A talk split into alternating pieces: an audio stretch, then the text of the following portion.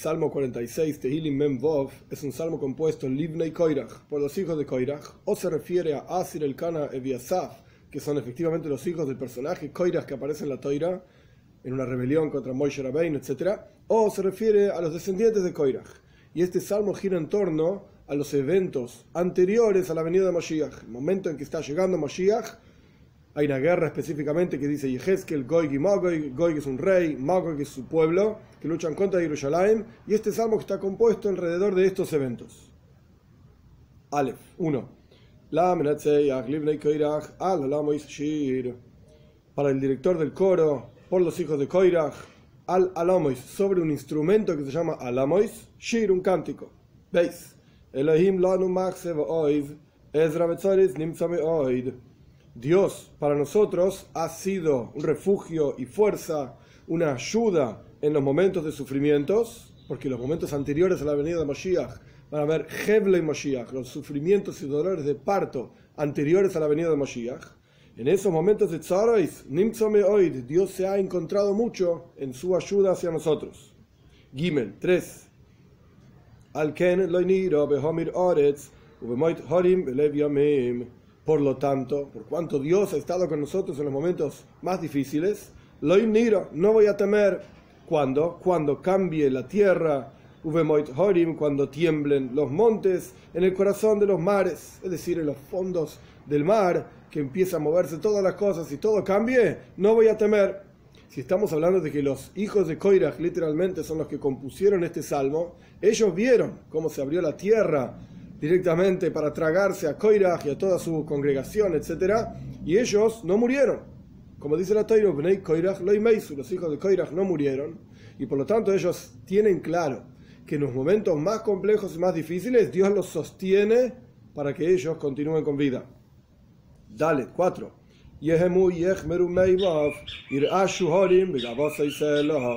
Se va a agitar como un río que agita sus aguas y por lo tanto Yehmeru. Hay dos traducciones. La palabra Hoimer, Hoimer significa como barro, entonces cuando se agitan las aguas, se enturbian, se vuelven embarradas. Y otra traducción es Hamorim, Hamorim, olas, cuando haya grandes olas por los movimientos impresionantes que va a haber en el corazón del mar, como dijo de los mares, como dijo en el versículo anterior. Entonces, Yehemu se agitarán, Yehmeru, o que van a estar turbias, o que van a haber olas, sus aguas. Y se van a rugir, van a rugir los montes con su poder, el poder de Hashem, Sela, por siempre, eternamente, o simplemente un momento para levantar la voz en medio del canto. Hey, 5.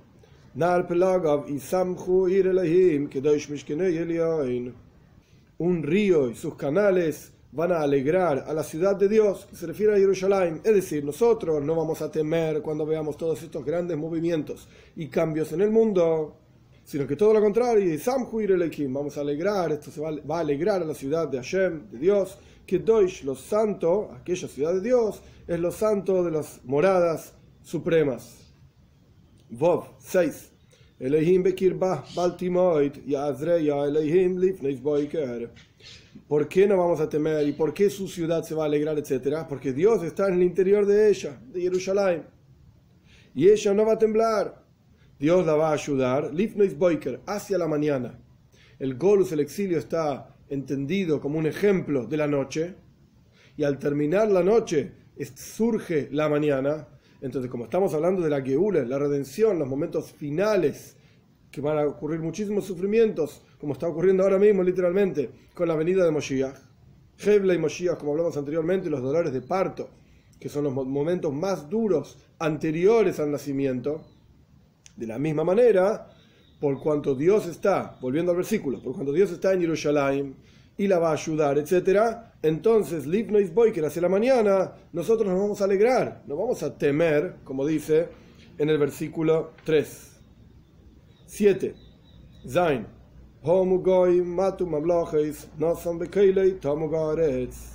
Van a gemir las naciones, van a temblar los reinados. Dios puso en su voz, o sea, Dios está haciendo cambios en el mundo. Y por lo tanto, se va a derretir, por así decir, la tierra. Es decir, aquellos pueblos que lucharon contra el pueblo judío, Goig y Magog en particular, y todos aquellos que hicieron sufrir al pueblo judío a lo largo de este exilio, Homu, van a gemir, van a temblar los reinados, etc.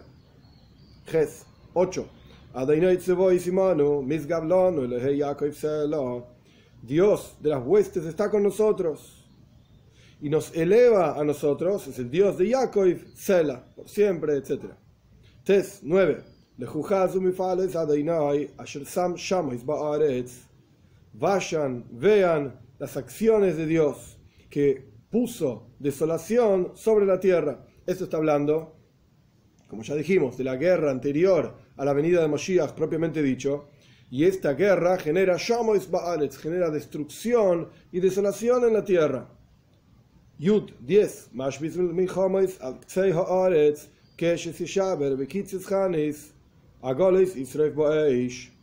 Dios, en esta guerra que va a ser terrible, va a generar desolación en la tierra, esta va a ser la última guerra. Por lo tanto, Mashvis Milhomes va a destruir, acabar con las guerras hasta los confines de la tierra. El arco va a destruir y va a romper la espada y las carrozas. Israel va a quemar en el fuego. Y Dios, por así decir, va a decir lo siguiente: Yud Aleph 11. Harpu udeu Elohim, bagoyim, baaretz aflojen, le habla a todos los pueblos que lucharon contra el pueblo judío, aflojen y sepan que yo soy el Señor, me voy a elevar entre los pueblos, me voy a elevar en la tierra. Yud Beis 12. Dios de las huestes está con nosotros, nos eleva a nosotros, el Señor de Yaakov, Sela eternamente. En este salmo el primer versículo donde habla sobre Alamois Shir, es decir, una herramienta, un instrumento de cánticos que se llama Alamois, el Zoyar vincula este versículo directamente con un versículo de Shir Ashirim, donde habla de Alamois Ein Mispar. Alamois significa jovencitas, doncellas. Ein Mispar, que hay montones de doncellas alrededor del rey, etc. Por cuanto aquí el, el instrumento de música se llama Alamois, entonces vincula con otro versículo donde también está escrito Alamois. Esto entre paréntesis se llama Gizeira Shaba, se llama un, estudio en donde encontramos dos palabras similares que tienen un vínculo. Y la Toira nos cuenta, en este caso en el Zoyar, el vínculo que hay entre ellos. Alamois en Mispar significa Oilomois en Mispar. Es decir, existen infinitos mundos a través de los cuales la estructura de creación del universo entero, que Dios crea en forma constante con su palabra, como está escrito, eternamente Dios, tu palabra está sostenida sobre los cielos, es decir, Dios está constantemente creando el mundo. ¿Y cómo lo crea? Con Allah en Mispar. Hoy lo en Mispar. La misma palabra se puede leer de diferentes maneras y esto está vinculado también con nuestro salmo. Allah viene de la palabra Helem. Helem significa ocultamiento. De hecho, la palabra oilom, mundo en hebreo, viene de la palabra helem, ocultamiento. Significa que los hijos de Koirach estaban cantando este cántico volviendo a nuestro salmo al alamois sobre la cantidad de simtsumim, de contracciones y ocultamientos de la presencia de Dios en el mundo, para transformar esto en la venida de Mashiach a un momento de revelación de la presencia de Dios. Todo lo contrario. Por cuanto ellos conocían como explicamos al comienzo, que la tierra se abrió, se tragó a Koirach y toda su congregación, pero los hijos de Koirach fueron sostenidos por Dios. Y ellos entienden estos alamois, estos momentos difíciles de ocultamiento de la presencia de Dios, pero saben que Dios está ahí sosteniendo el mundo entero. Por lo tanto, cantaron este cántico al alamois, es decir, el instrumento de canto de este salmo nos muestra que en la, práctica efectivamente existe un montón de ocultamientos de la presencia de Dios y esa es la estructura de la creación del mundo. Pero dentro de ese ocultamiento está la presencia justa, justamente la presencia misma de Dios.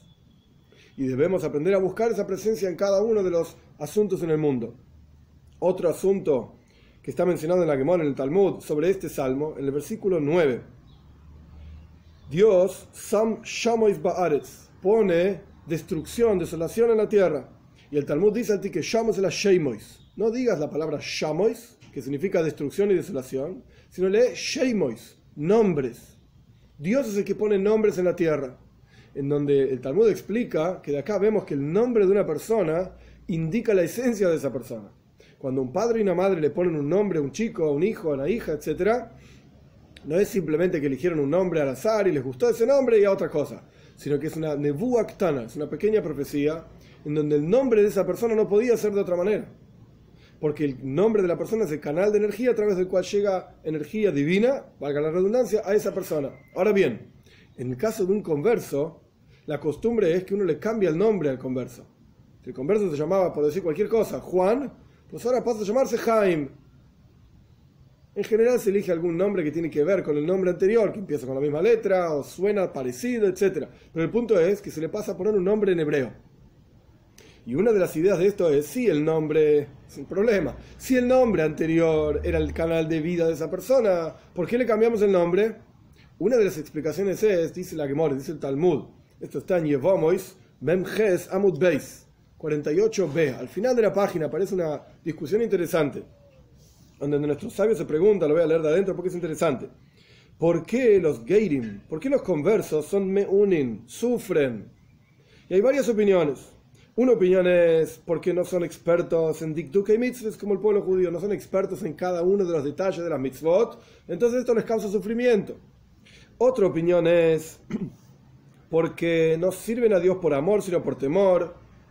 Es decir, no se acercaron al pueblo judío por amor al pueblo judío, por amor a la toira, por amor a Dios, sino por temor. Esto no quiere decir que todos los gays sean así, pero esto es una opinión.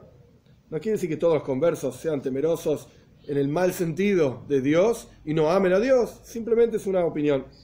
A Heiri Moimrim, otros dicen, porque tardaron en entrar bajo las alas de la presencia de Dios. ¿Por qué no se convirtieron antes? Por cuanto ellos mismos reconocen que a lo largo de su vida no hicieron lo que tenían que hacer.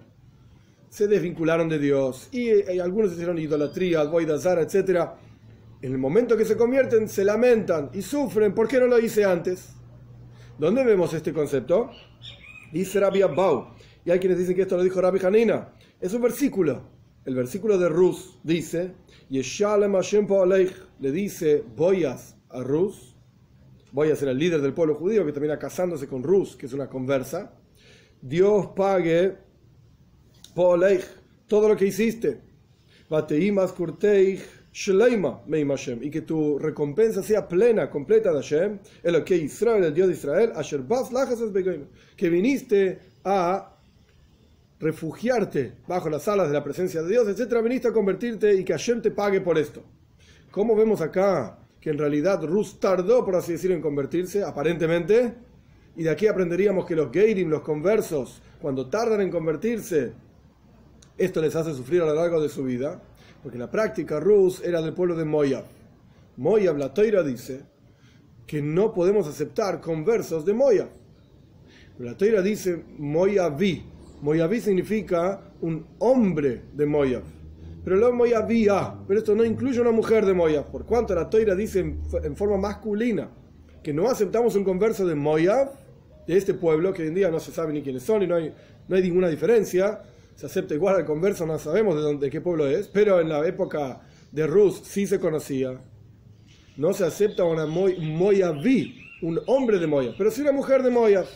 Entonces Rus, el día que llegó a convertirse, ella, ese mismo día es que se había sabido en el Beistin, en el juzgado, esta ley de Moyaví y Moyavía. No aceptamos un hombre de Moyab, aceptamos una mujer de Moyab. Entonces Rus en la práctica no tardó en convertirse el mismo día en que se supo en el Beistin, en el juzgado, esta ley, es donde ella apareció para convertirse y la aceptaron. Si hubiese aparecido ayer, no la hubiesen aceptado, porque no se conocía todavía esta ley. No se había aprendido esta ley de que no aceptamos un hombre de Moyab, pero sí aceptamos una mujer de Moyab. Entonces, Rus, a ella no se le cambió el nombre a partir de que se convirtió, porque vino específicamente el día que podía, a partir del cual podía convertirse. Pero al resto de los Geirim, de los conversos, se les cambia el nombre. ¿Por qué? Porque el hecho de que tardaron en convertirse, el hecho de recordar todas las acciones que hicieron anteriormente que no eran buenas, cuando no eran judíos, si conservan el mismo nombre, esto les va a recordar constantemente quiénes eran antes y lo que hacían antes, etc. Por eso cambia el nombre. Por eso cambian su nombre.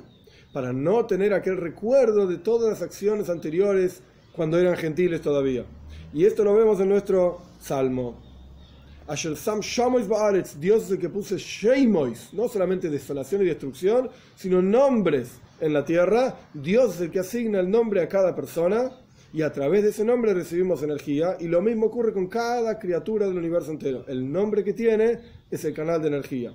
Que Hashem nos dé el juz, el mérito de poder aprovechar cada uno de nosotros nuestro nombre poder aprovechar cada uno de nosotros el tiempo de la mejor manera posible y utilizarlo e invertirlo en lo que corresponde, y esto va a acelerar la venida de Mashiach pronto en nuestros días.